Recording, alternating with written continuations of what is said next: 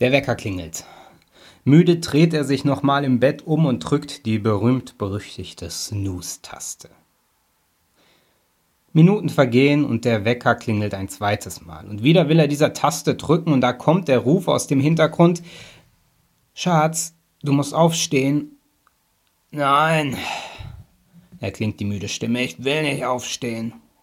Schatz, du musst aufstehen. Nein, heute nicht. Schatz, es ist Sonntag, du musst aufstehen. Nein, ich will nicht. Es ist Zeit. Ich will weiter schlafen. Es ist Zeit. Es ist Sonntag. Du musst in die Kirche. Ich will nicht in die Kirche. Es ist langweilig. Letztes Mal fandst du es noch nicht langweilig. Doch ist das langweilig. Die, die Predigt ist langweilig. Die Leute mögen mich nicht. Ich will nicht gehen. Schatz, jetzt die Stimme aus dem Hintergrund bestimmter. Du musst gehen. Schließlich bist du der Pastor. Tja, so kann's gehen, liebe Gemeinde. Da muss er sich wohl aufmachen und aufstehen, obwohl es doch eigentlich so gemütlich und warm und kuschelig ist im Bett, gerade dann, wenn es draußen so kalt und dunkel und ungemütlich ist. Da bleibt man doch lieber liegen, oder? Aber bisher äh, war es zumindest an jedem Morgen so, kommt der Punkt, da heißt es dann tatsächlich aufwachen und aufstehen. Darum geht es in der heutigen Predigt, um ja nicht so sehr um das aus dem Bett aufstehen, sondern das, was daraus resultiert, das Wachsein. Wachsein. Komisches Thema. Warum denn äh, Wachsein? In der Bibel kommt dieses Thema erstaunlicherweise immer mal wieder vor. Auch da zugegebenerweise ähm, gar nicht so sehr im Zusammenhang mit auf den, aus dem Bett aufstehen, sondern in einem, äh, ich sag mal, in einem größeren Zusammenhang. Und dazu ein Blick in den Kontext, in dem dieses Wort, dieser Gedanke immer wieder auftaucht. Jesus, der mit seinen Freundinnen und seinen Freunden, mit den Jüngern unterwegs war und eine ganze Menge Sachen erlebte, der war eines Tages weg. Nachdem sie all diese tollen, wunderbaren Sachen zusammen erlebt hatten, mit ähm, der dramatischen Wendung von Jesu Kreuzigung und Auferstehung. Und dann verschwand er. Die Bibel erzählt uns, dass er mit einer Wolke in den Himmel verschwunden ist. Da werden Worte gefunden für dieses Unerklärliche, dass Jesus auf einmal nicht mehr da war. Und diese große Frage, die dann unter den Menschen lebte, wie jetzt? Also was jetzt? Wie weiter? Was machen wir jetzt? Denn das war ziemlich komisch und, ähm, und schlimm für alle Beteiligten, dass Jesus auf einmal nicht mehr da war. An wem sollte man sich orientieren? Woran sollte man sich orientieren? Wie sollte die ganze Sache mit dem Reich Gottes überhaupt weitergehen, wenn Jesus nicht mehr da war? Wie jetzt? Weiter. Was jetzt? Was jetzt? Die Antwort auf die Frage war, also auf die Frage, wie es weitergeht, war zunächst mal, dass man ähm, quasi Jesus zitiert hat, der ja gesagt hatte, ich komme wieder. Also wurde gesagt, Jesus kommt wieder.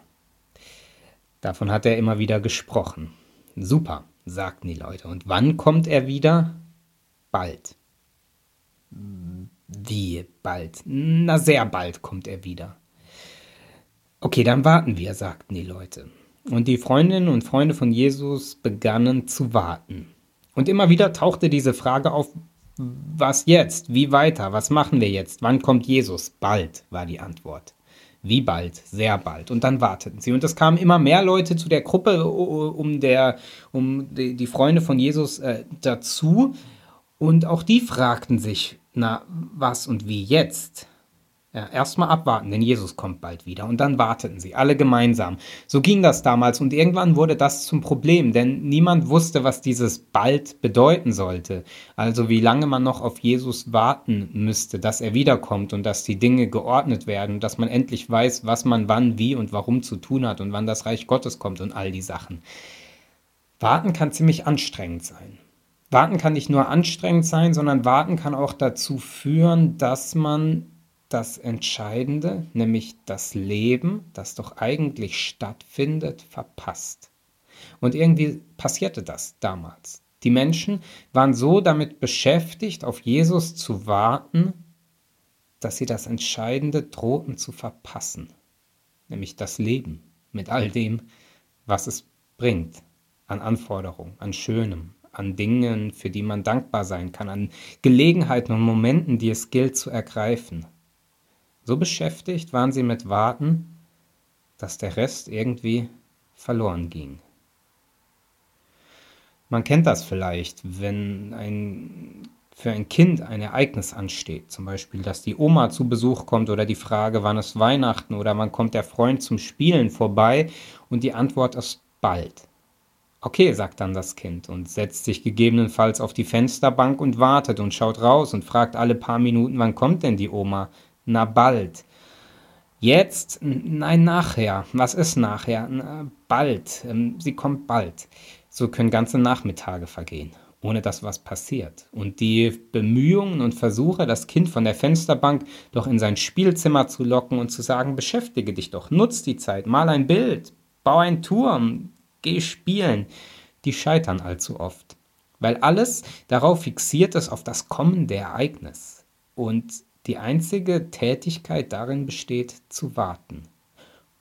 Und ganz viel verpasst wird dabei, nämlich der Nachmittag, die Momente, die Möglichkeit des freien Spiels. Da kann viel Zeit drauf verwendet werden, da auf der Fensterbank oder beim Warten allgemein. Und ich glaube, so ähnlich war das damals. Die saßen zwar nicht die ganze Zeit am Fenster, die Freundinnen und Freunde von Jesus, aber die warteten, die warteten die ganze Zeit. Macht doch etwas, hätte man ihnen sagen können. Tut doch was Schönes bis dahin. Nein, wir wollen warten. Andere gaben das Warten auf, weil es ihnen zu langweilig, zu langsam und zu ereignislos war. Weil das Warten den Leuten so schwer fiel und Fragen aufwarf, schrieb Paulus diesen Menschen damals einen Brief.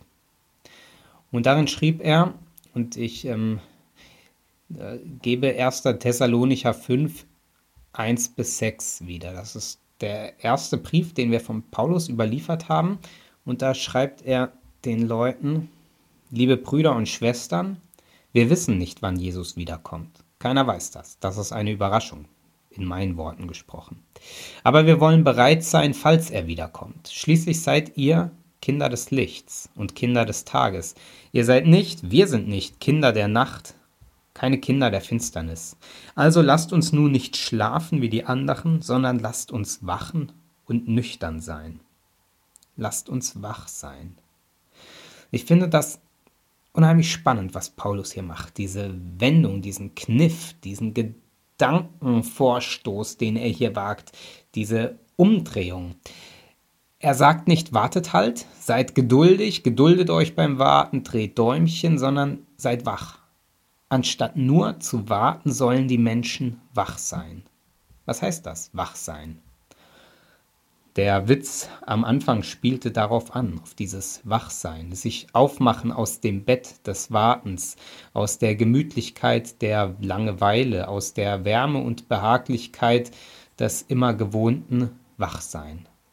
Damals warteten die Menschen auf Jesus also darauf, dass die Sachen anders werden, dass Jesus die Welt besser macht, dass Jesus kommt und die Dinge endlich verändert und gerade rückt. Und ich glaube, heute warten viele Menschen immer noch darauf. Heute warten viele Menschen auch darauf, dass die Welt besser wird, dass Corona endlich vorbei ist, dass die, ähm, dass die Dinge wieder ins rechte Lot kommen, wie sie wahrscheinlich noch niemals waren, aber man denkt, dass sie früher so waren.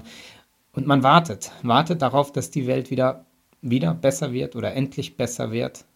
Und warten kann ganz, ganz schrecklich untätig sein, kann mürbe und müde machen und ärgerlich machen und ängstlich machen. Darum zeichnet Paulus hier ein Gegenstück zum Warten, nämlich das Wachsein. Interessanter Gegensatz. Warten und Wachsein. Das Gegenteil von Warten, was ist das? Für Paulus ist das Wachsein eine Aufforderung zum echten Wachsein. Seid wach. Was oder wie ist man, wenn man wach ist? Ich glaube, man ist aktiv. Man tut etwas. Man nutzt die Gelegenheiten, die sich bieten. Man ist aufnahmebereit. Die Sinne sind geschärft. Man hat die Augen und Ohren und die, die Sinne offen und geschärft für das, was um einen herum passiert. Man ist ansprechbar, wenn man wach ist. Man kann kommunizieren. Man kann mit anderen Menschen sprechen. Man kann mit Gott sprechen. Man wartet nicht nur. Man ist nicht nur in das Dasein hineingeworfen, sondern man ergreift das mit beiden Händen. Wenn man wach ist, dann kann man kreativ sein. Jetzt leben wir gerade in einer besonderen Zeit, in einer Corona-Zeit. In einer Zeit des Lockdowns, in denen die Situation im Leben und in der Welt anders sind, als wir es noch bis vor einigen Monaten kannten.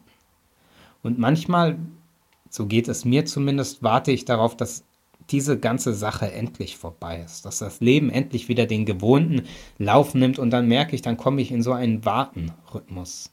Schau vielleicht den Corona-Live-Ticker im Tagesspiegel mehrmals am Tag. Dann hat sich irgendwas getan. Wie entwickeln sich die Zahlen? Und ich warte darauf und ich weiß nicht worauf. Und das führt in einen Strudel von unguten Gedanken, schlechten Empfindungen. Und am Ende des Tages merke ich und weiß ich, ich habe heute nur gewartet. Ich war nicht wach. Nicht wach für das, was eigentlich heute hätte sein können. Wahrnehmen, was der Tag zu bieten hat. Das heißt Wachsein. Augen auf für das, was man tun kann, für das, was man entdecken kann, für das, wofür man dankbar sein kann, für das, was man geschenkt bekommen hat an dem Tag. Sich nicht nur passiv in das zu ergeben, was da ist, sondern da und wie es geht, da sein, mit allen Sinnen, mit allem, was man hat, präsent sein, das Leben gestalten. Das heißt wach sein. Ich möchte zum Schluss eine kleine, eine kleine Geschichte erzählen. Eine erfundene Geschichte zugegeben, aber ich kann mir durchaus vorstellen, dass ich so etwas zutragen könnte. Überschrieben ist die Geschichte mit Und wenn das Gute so nahe wäre. Während sie die Blumen auf dem Fensterbrett gießt, blickt sie aus dem Fenster. Draußen steht jemand und winkt. Schnell zieht sie die Gardinen zu. Blümchengardinen 78 in Westberlin gekauft. Instinktiv geht sie einen Schritt zurück und versucht dann aber doch noch irgendwie einen Blick zu erhaschen auf die winkende Person. Irgendwann dreht die Person sich um und geht. Langsam wagt sich die Frau wieder ans Fenster und blickt der merkwürdigen Person hinterher. Warum winkt die denn? denkt sie. Ich kenne niemanden, der winkt, denkt sie.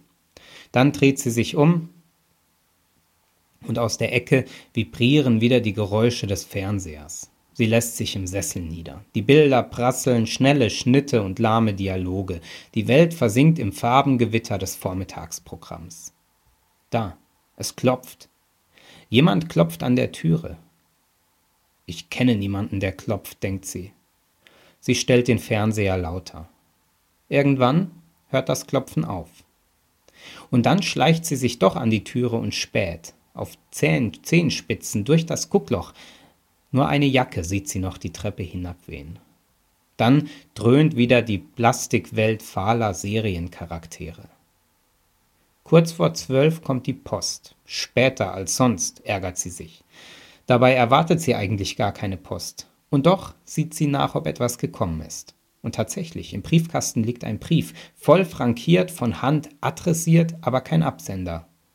Ich kenne keinen, der schreibt, denkt sie und legt den Brief in die Sammelkiste für das Altpapier. Winken am Fenster, klopfen an der Tür, Brief im Briefkasten, was für ein seltsamer Tag. Vorsorglich zieht sie das Kabel aus der Telefonsteckdose. Im Fernseher umarmen sich zwei, sie seufzt. Dann klingelt der Paketbote. Ende dieser kleinen Geschichte. Die Geschichte einer Frau, die irgendwie wartet und nicht weiß worauf. Und dabei wären so viele Gelegenheiten da, um wach zu sein, um das Leben zu ergreifen, um Beziehung zu wagen, um Verbindung herzustellen. Aber sie wartet. Worauf, weiß sie nicht. Und wartet.